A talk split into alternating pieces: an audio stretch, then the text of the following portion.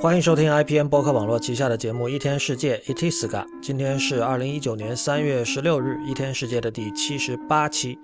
一天世界》是一个在读者和听众的支持与资助下成立的媒体计划。我们用整体性的视角观察当代社会、技术文化以及商业风景，对抗消费主义导向的论述，强调对技术和艺术的敏锐感受力以及精神和肉体上的强健。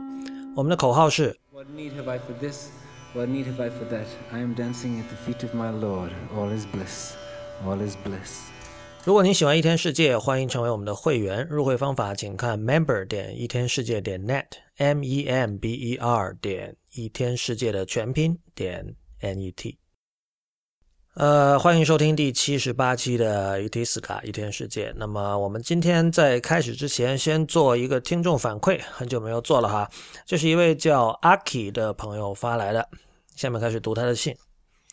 你好，刚刚听了你的关于看电视的那期播客，因为我也想过这方面的事情，但是这不是一个在日常生活中容易谈论的话题。我很想说一说，所以发私信给你。你主要谈的是一个人看电视的问题，我想说的是，当不止一个人在看电视时候的问题。电视因为尺寸大，允许一个沙发的人同时观看，而且一起看的人一般是互相认识的，这可以说是和看电影的一个区别吧。（括号当然区别还多了去了。此外，和一群陌生人一起看电视也会是相当奇特和诡异的体验，但那是另一件事了。）（括号完毕。）我过年回农村的时候，发现人们更喜欢也更擅长和人聊天。他们在进行讨论和八卦的时候，所在的那种露天场所是城市里所缺失的，也就是有桌椅、零食就可以进行一下午。有事的人会先走，然后另一个人偶然路过时会补上他的位置。这是一种具有某种私密性质的公共性。我觉得现代人生活的很多问题都可以用这种公共性的缺失来解释。感到孤独，感到社会竞争的压迫，感到无意义。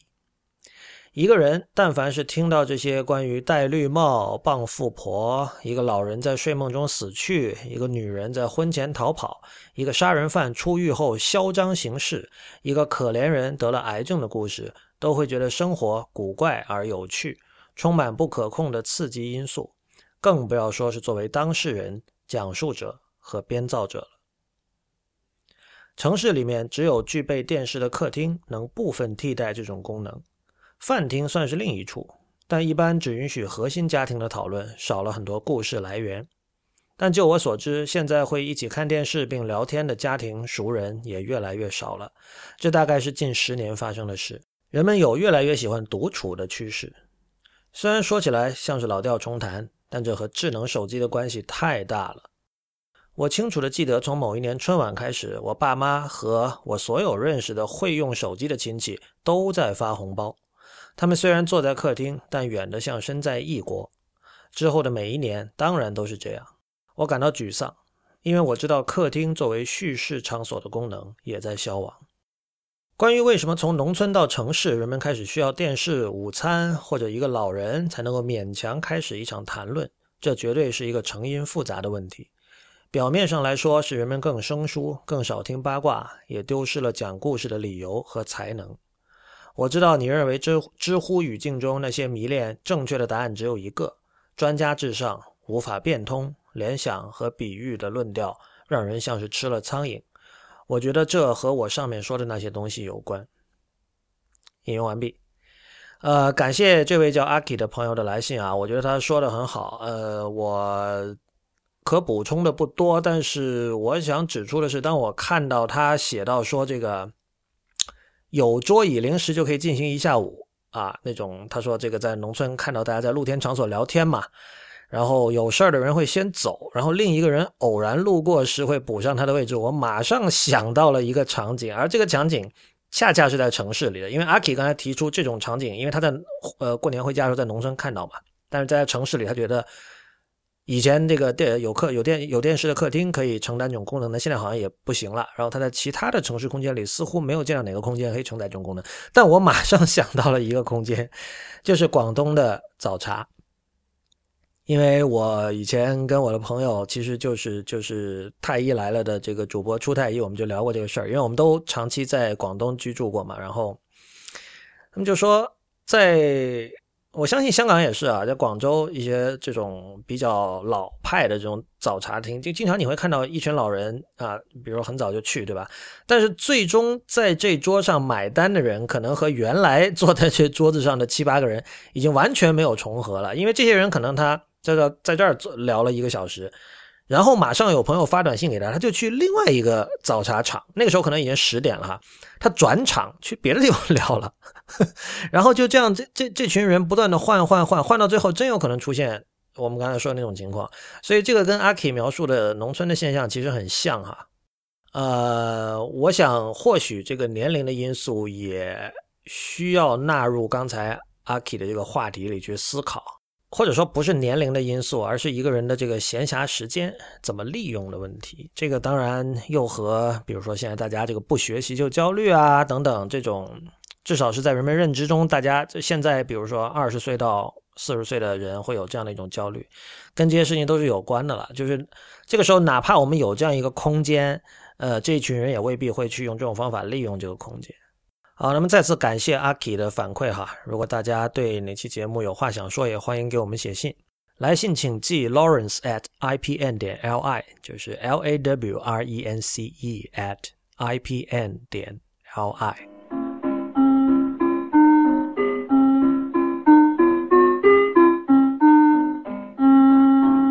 那么这里先宣布一件事情，就是最近我。停了几个东西，一个是一分世界这个电报频道 Telegram Channel，呃，还有知乎专栏，另外一个就是喜马拉雅，呃，从现在开始，一天世界的播客不会再在喜马拉雅上上传了，所以，呃，怎么说呢？这个听起来矛盾，就是如果你在喜，你是以前在喜马拉雅听我们的节目的话，请改用泛用型播客客户端听。这里的原因呢，是之前出现了一次下架事件，就是我们的节目，呃，在喜马拉雅突然被下架，然后我其实是迟了一点才看到他们喜马拉雅站方发来的这个私信，说这个我们在节目的简介里的导流，想必它指的就是我提供的这个一天世界会员入会的方法的这个这个文字说明吧。呃，当然，因为我们的节目前两期涉及了这个在中国大陆现在被禁的游戏，这个赤足游戏，台湾赤足游戏做的还愿，所以呢，也有人会觉得这只是个借口，就其实是因为你们讲了还愿，所以下架。呃，究竟真实原因是什么，我并不关心。呃，而且现在听说又重新上架了，这个我是听听众说的，我自己并没有去查。呃，但是怎么说呢？第一，我们绝大多数听众并没有在喜马拉雅听我们的节目；第二，我从来也不喜欢播客平台，尤其是这种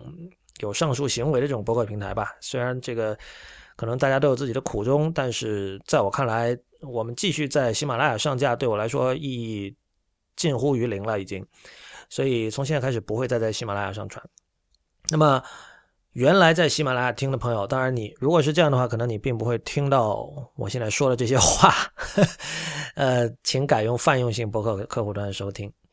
呃，那么与此相关的就是我把一分世界和知乎专栏停了，但是这个这个暂停其实就如果有长期关注的话，应该会知道这不是暂停，因为其实一分世界和知乎专栏的内容呢，在别的地方也都有。知乎专栏基本上我只是把我。呃，一天世界博客、无次元博客和其他一些一些文字内容在那儿做一个镜像，因为当时的想法是方便知乎的用户可以，因为如果他已经在知乎的 App 里，那么我给他这样一个链接，他打开可能会更快啊。然后一分世界呢，其实它最初是一个我的一个小实验，当时我想做一些呃短的音频节目，就是。它不像一期播客可能半小时这样，那我想做一些比如两分钟的音频节目，但是后来我觉得这个实验并不太成功，因为这样的节目在我看来，后来就是我做了我做了一些之后，我发现意义并不大。虽然之后有人来信说他还是想听到那些节目，但是嗯，可能对我来说过于琐碎吧。但可能最重要的原因还是就是我。从始至终一直知道这不是正确的事，这是我我我正在做的事情不是正确的。所这个我指的就是说，原本我已经有一天世界博客了，blog 点一天世界点 net，我还要把它镜像一份到知乎专栏，包括我会镜像一份到这个 Telegram 的那个出的那个写作平台叫 Telegraph 啊，这样因为这样的话，它在那个 Telegram 的这个宇宙里就可以秒开，因为它做了这个预加载这样的技术。那么这种做法的理由当然是为了所谓的用户体验，对吧？你如果一个人已经在 Telegram 里要看我的文章了，为什么我不让他打开的快一点呢？这个难道不是会刺激他，会让他更愿意去打开这样的链接吗？固然是，但是我觉得，呃，这种所谓的好的用户体验是有代价的。它的代价呢，这个当然你要说说说大的话也可以说了，就是又又是这呃涉及到 Open Web，就是开放的万维网。它背后的种种理念，这些理念我是信奉的，但是其实也有很多实际上的麻烦，比如说这个搜索的问题，比如说这个信息过于分散的问题。呃，发在 Telegraph 的文章是默认是没有索引的，除非你自己去手动做一个索引。所以，所以如果一个人从由始至终至终只是在 Telegram 看我的文章的话，他想找回以前的某篇文章，其实不是那么容易。而 Telegram 我们知道它。自己在这个中文的搜索上，其实做的是非常不好的，啊！但是如果我的所有的文字内容统一发在一天世界的博客的话，我只要在搜索的时候前面加 site 冒号一天世界点 net，然后我要搜到我自自己自己以前写过的东西，我说过的话是非常容易的，无论长短。呃，知乎专栏也是一样，这个知乎的这个搜索功能一直是非常为人诟病的，而且我觉得这个他们并没有什么借口可讲。所以今后我不打算再同步过去了，所以任何的所有的东西我都放在一天世界博客，无论长短。呃，其实很多人会有一种误会，大家会觉得说，你你比如说你，当你看到一个博客的时候，你会期待博客的文章是有一定长度的，但嗯，这又是谁规定的呢？并没有人这么规定，就是 Twitter 没有办法发太长的文字，但是博客是可以发短文字的，没有人不允许你。在博客上发只有一百四十个字，甚至你愿意的话，只有一个字的内容都是可以发的。所以博客无论怎么看，都是一个更有弹性、呃更开放、呃也更对搜索友好、对对这个文章的归档和这个呃重新查找更加友好的一个一个选择。我一直知道这个道理，但是我现在觉得需要知行合一，所以我不想再在呃一分世界和知乎专栏去更新内容了。所以，呃，请大家关注一天世界的博客啊，blog 点一天世界的 net。刚好这个最近呃著名的 Mac 和 iOS 上的 RSS 阅读器 Reader，就 R E E D E R，瑞士人 Silvio Rizzi 做的这个，做了很多年了，就是一个完全可以说纯手工打造的一个，就艺人公司做的这种非常真的是非常纯粹的一个产品，所以。这个它现在最近它的这个版本四刚刚出了 beta，呃，大家可以去试用。然后，当然你用 Reader 去订阅一天世界博客是一个很好的阅读的方式。或许你之前没有用 RSS 阅读器的习惯，或许现在可以重新捡起这个习惯吧。请等等。屌。你冇嘅公司嘅边个电话号码咧。手提一百三十。喂汪汪，喂汪汪，喂汪汪，喂汪汪。啊，这一段刚好这个各位听众被被你们不小心听到了，我也不知道刚才我说的哪句话触发了这个目前我设置成粤语的 Siri，然后他读了这个某一个人电话号码，而且他是按照这个按照一个大数来读的，所以这个。等一阵。我靠，又来了。粤语版的 Siri 还是有很多问题的。你冇最近嘅信息？好吧，我们继续。呃，大家最近看了那个 Mark Zuckerberg 的这个 Facebook 隐私宣言了哈？这个还是非常突然的，因为就是在美国的互联网公司里，Facebook 在隐私方面犯的错应该说是最多、最明显的。而这次毫无征兆的 Zuckerberg 来了一个大转弯，就是他写了一篇三千多个英文词的文章，说这个呃 Facebook 以后要重视隐私，他们要打造一个，他们要让这个社交网络的世界变得更更尊重用户的隐私。然后他反复提到了端到端加密这个词，然后他也提到说 Facebook 因为现在除了拥有 Facebook，还有这个 WhatsApp 和 Instagram。啊，所以他们在未来呢，会把这些呃和包括这个 Facebook 自己的那个 Messenger 整合的更好，并且呢，用一种方式让用户在这几个平台上不仅可以更好的互相连接、互相通讯，并且这些通讯默认都是加密的。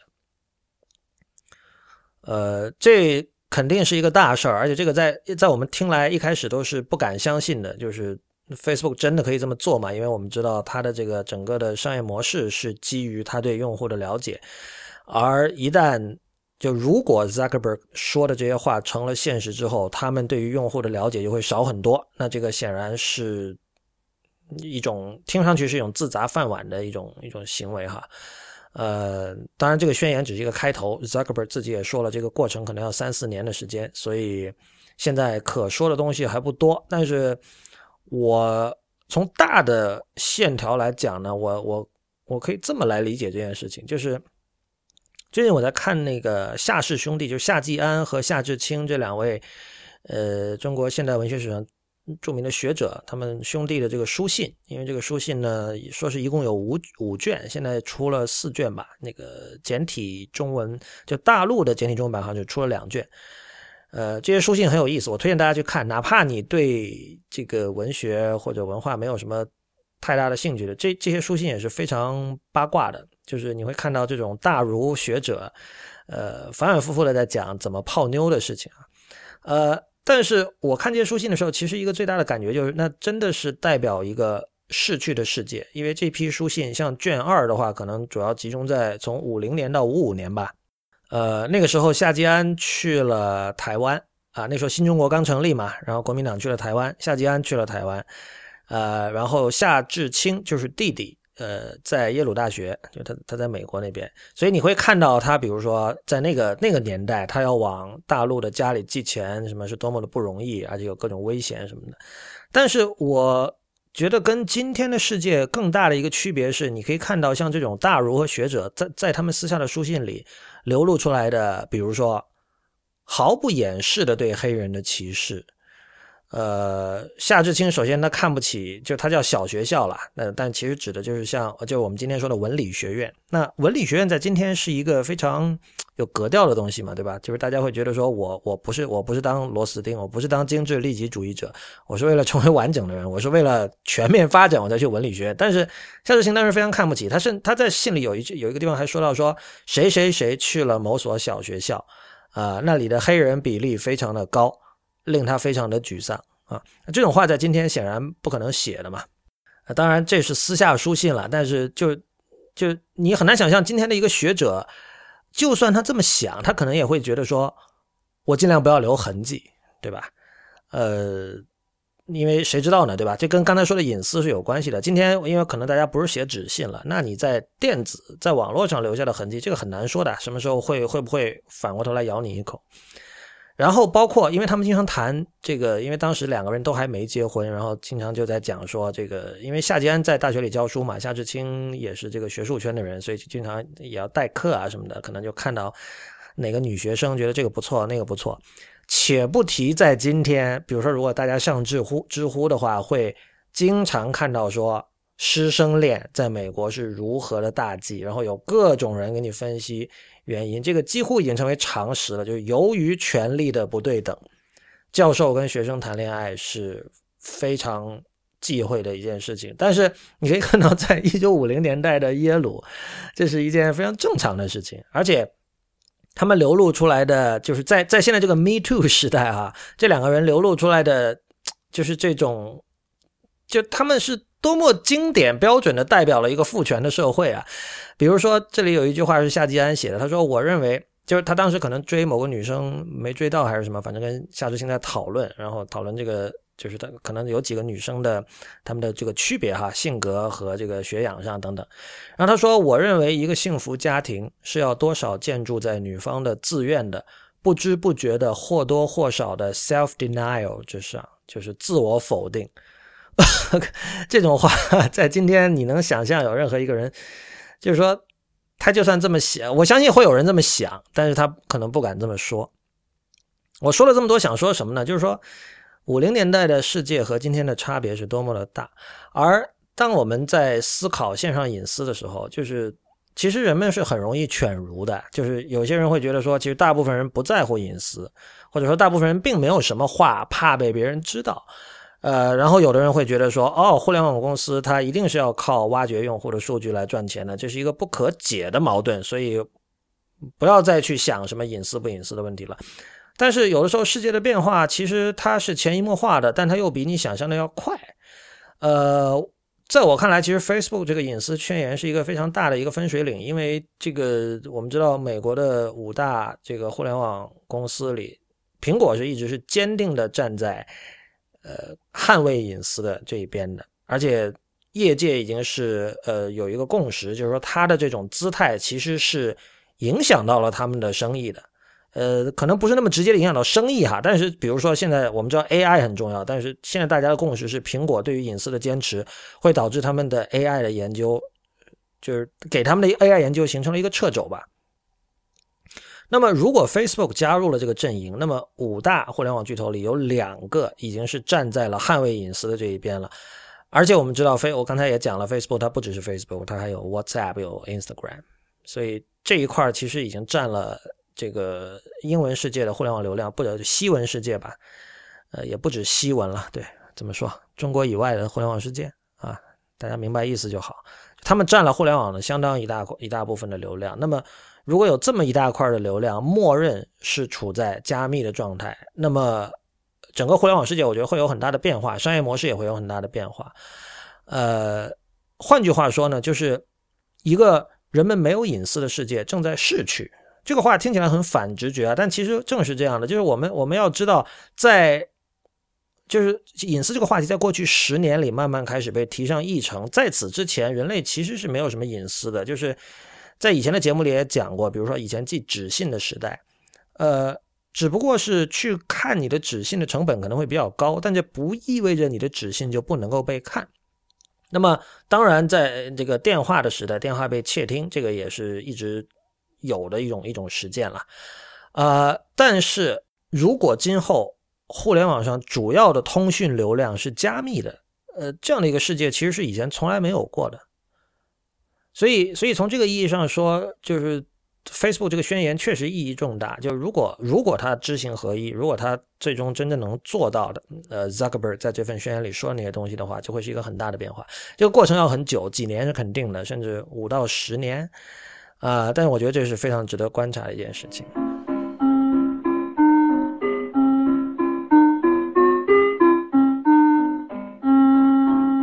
好的，我们进入今天的正题哈。呃，这一次又和呃宋妈这位周究会馆用户的一条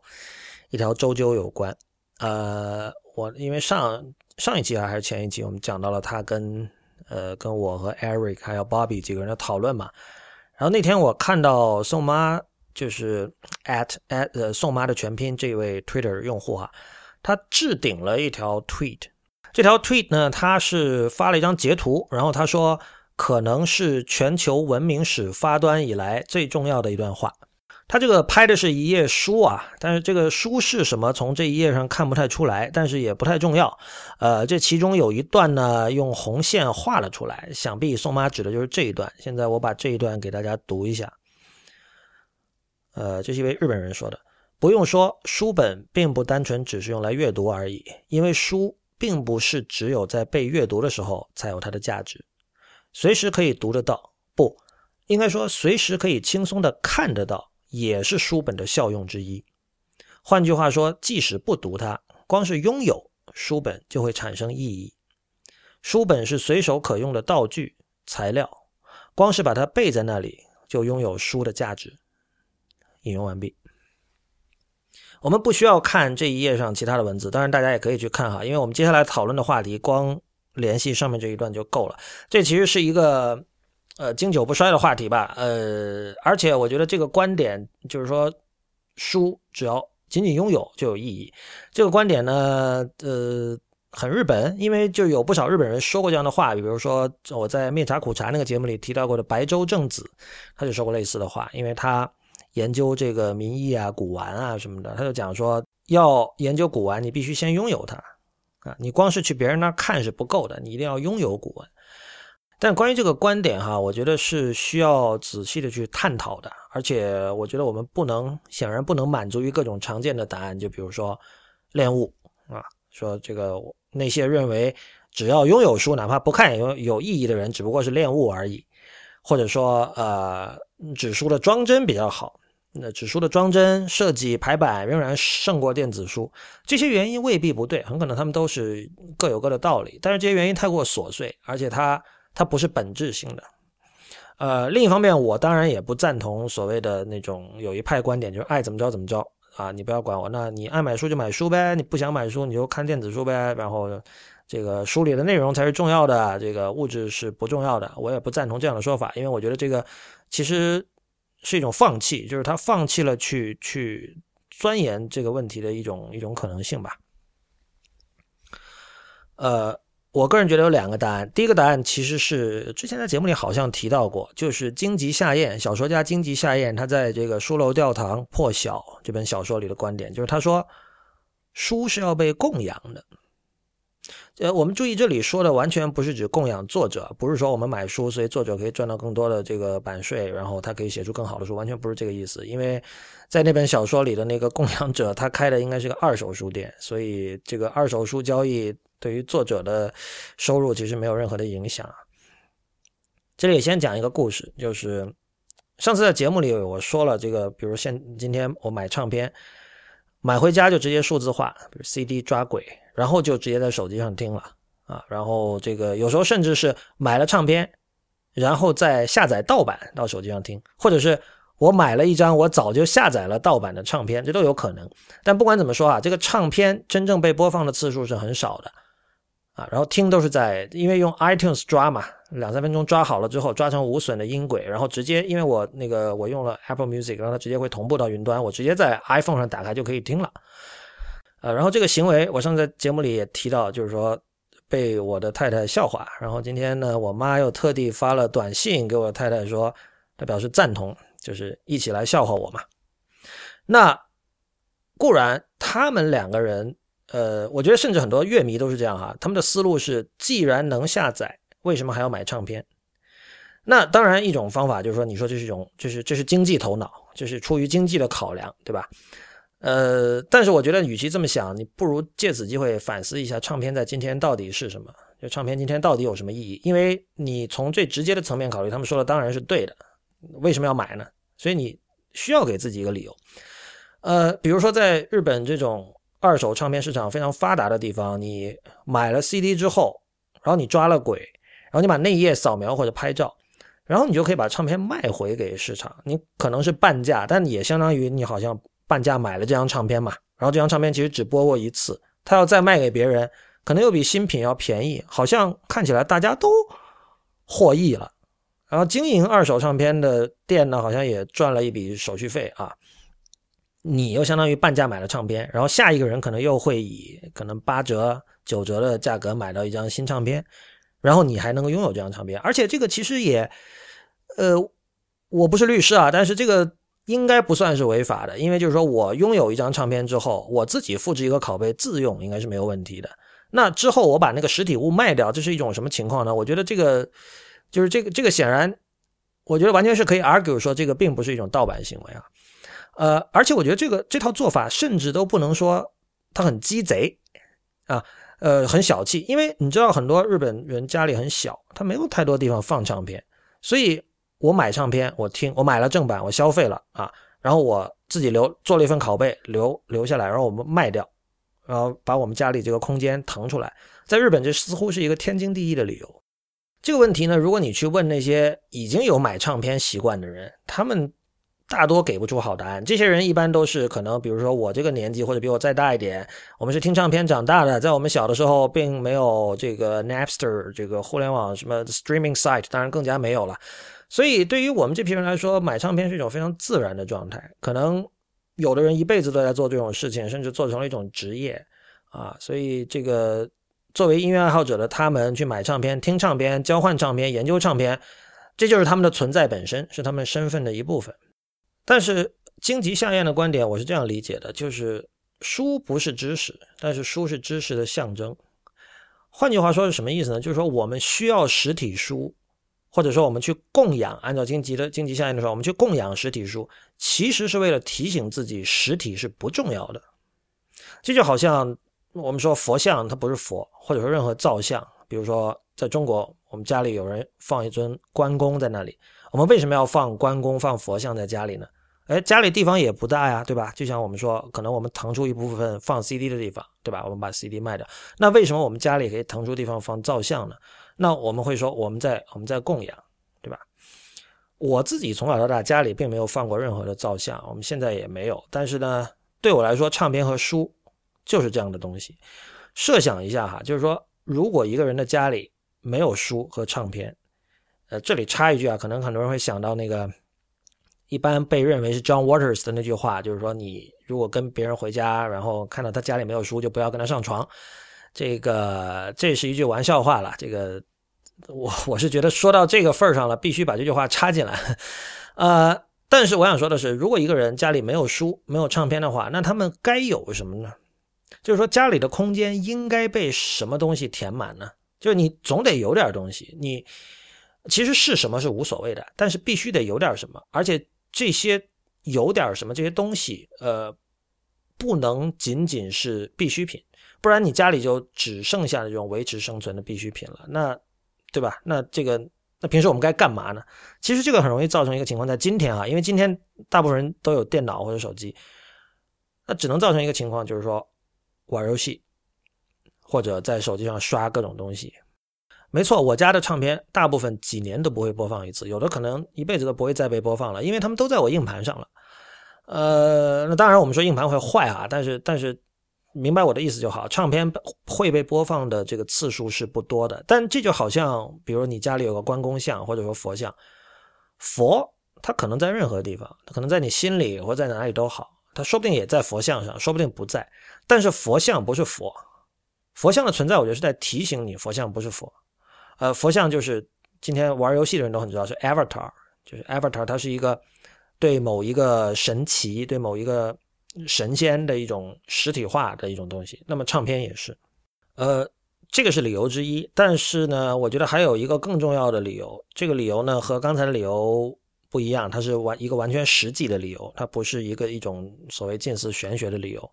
那就是我们经常讲 filter bubble。就是说，我们要接收，我们要杂食。我们在这个除了吃东西要杂食，我们在吸收各种信息、阅读的时候，我们也要杂食，否则我们会进入一个 filter bubble，就好像什么东西都是被算法也好，被某个现成的一个机构也好是挑选过的，所以你越来越只能看到自己已经喜欢的东西，那这是不好的。我们要破除这个东西，怎么破除呢？要破除这个东西，我们就需要呃，我称之为是多平面的来接受信息。我之前有很多文章都提到过这点哈，我们这里我先说一个，就什么是非多平面的接收信息的方法，那就是我一直其实非常主张的一个，呃，在网上阅读信息的方式，就是通过 RSS 阅读器。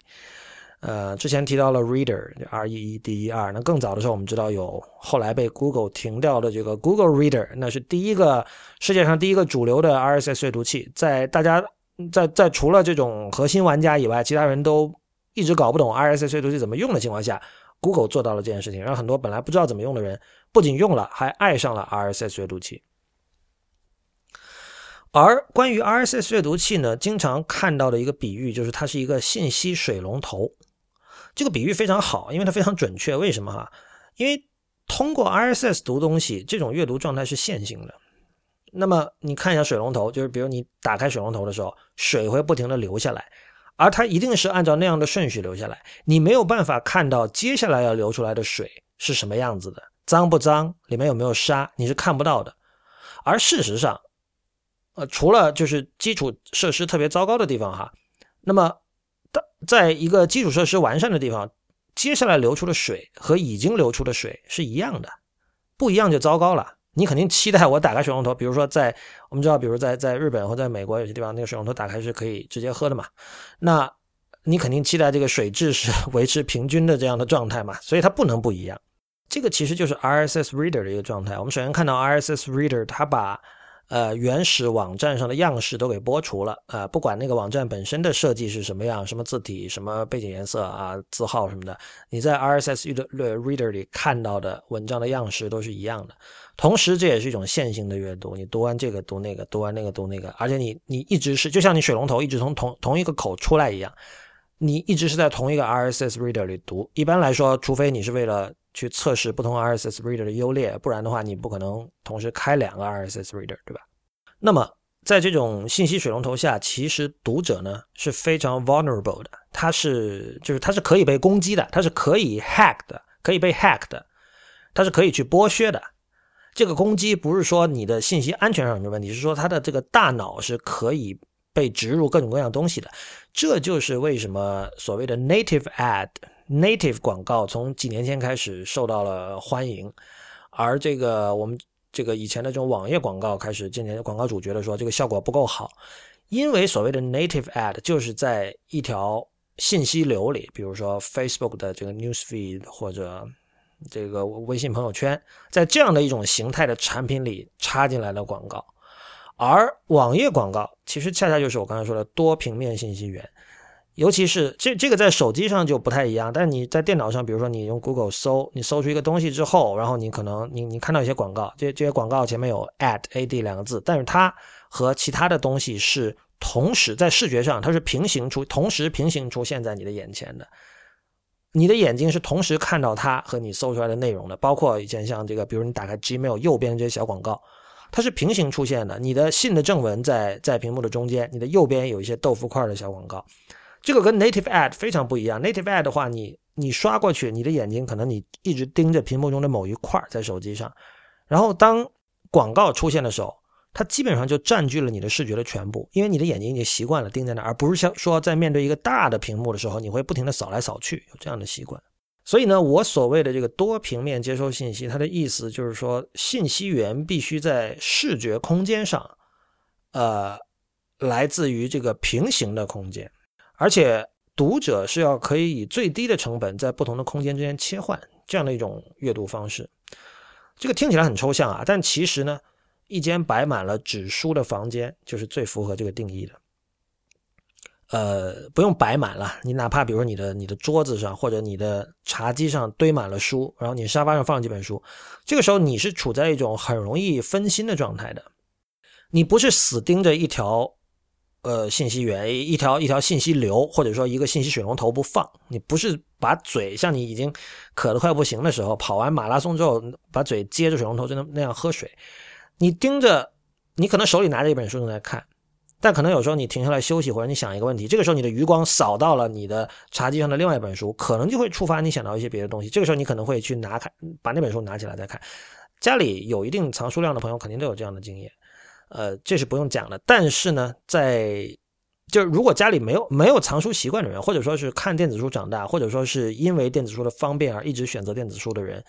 其实是没有这样的体验的，很可能。所以，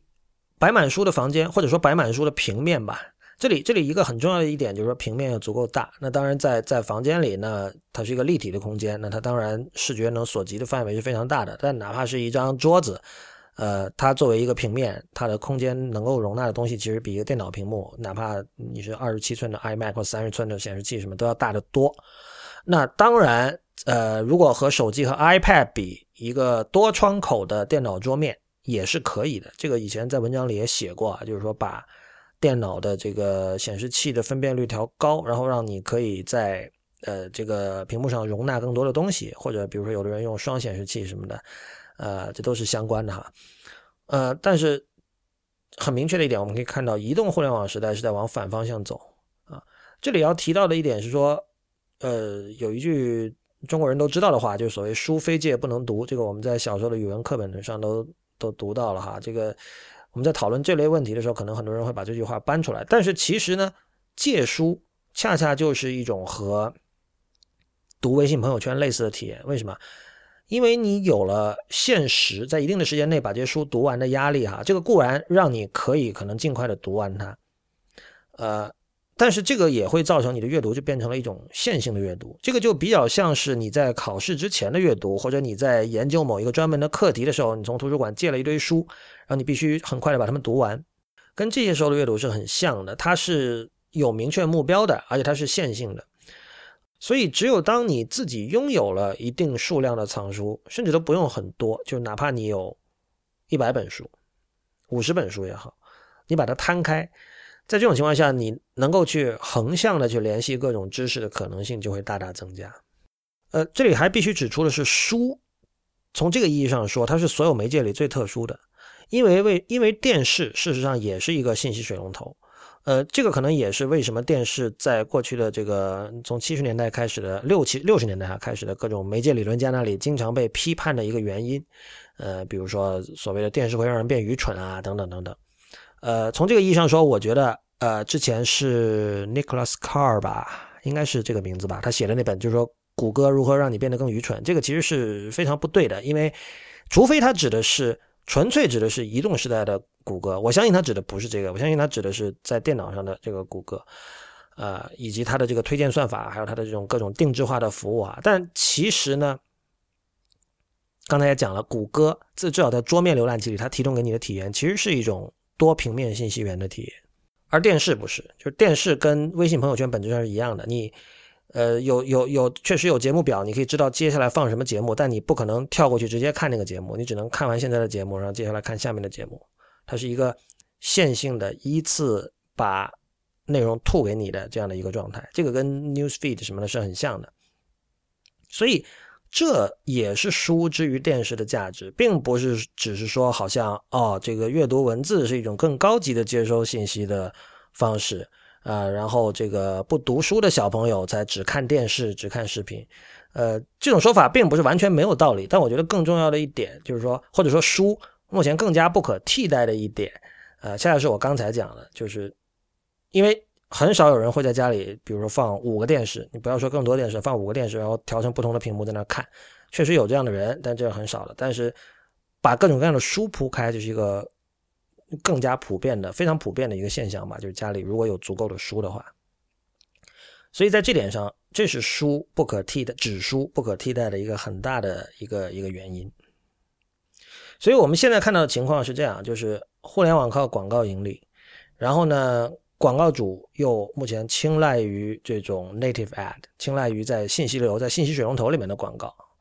呃，躲不开的广告。同时上呢，同时呢，这个互联网又大体上慢慢。越来越成了一个所谓这个一家通吃，就有一个大的赢家，然后其他人都要死这样的一个世界。在这个意义上说呢，这个原本被认为是去中心化的互联网，它似乎本质上就变得越来越不鼓励多平面接收信息，而是鼓励一种信息水龙头的状态。那么在面对面向读者和用户的时候，他会说信息水龙头，呃，用户体验更好，对你来说更方便。对于广告主来讲呢，自然由于用户变得更方便，呃，他他也进入了我上面说的更加 vulnerable、更加可以被剥削的一种状态，所以对广告主也是好的。呃，这也是为什么我一直非常看重 Dynamic Land 这家这家公司的一个原因。或许目前还不能称之为一个公司吧，更像是一个研究机构。就是他们在做的事情是试图在 physical 的世界里建立一种类似于 computing 的体验，就是说我们。平时操作的东西不是鼠标和键盘，我们操作的是可能就是纸，或者一颗颗棋子，或者是任何我们已经熟悉了的实体世界的东西。但是它们是可编程的，就是说实体世界的价值在这里，就是说可以简单把它描述为实体世界是最大的、最高级的屏幕。那么这个就是我对于宋妈置顶的那条这个 tweet 里面的。那位日本人所说的话的理解，就是为什么书仅仅拥有它就有意义？原因并不是恋物，也并不是呃这个书目前拥有更好的设计或者更个性化的排版，或者说各种原因吧。比如说书有厚度，可以让你知道目前读到哪里，都不这些原因都是正确的，但也都是次要的。呃，我觉得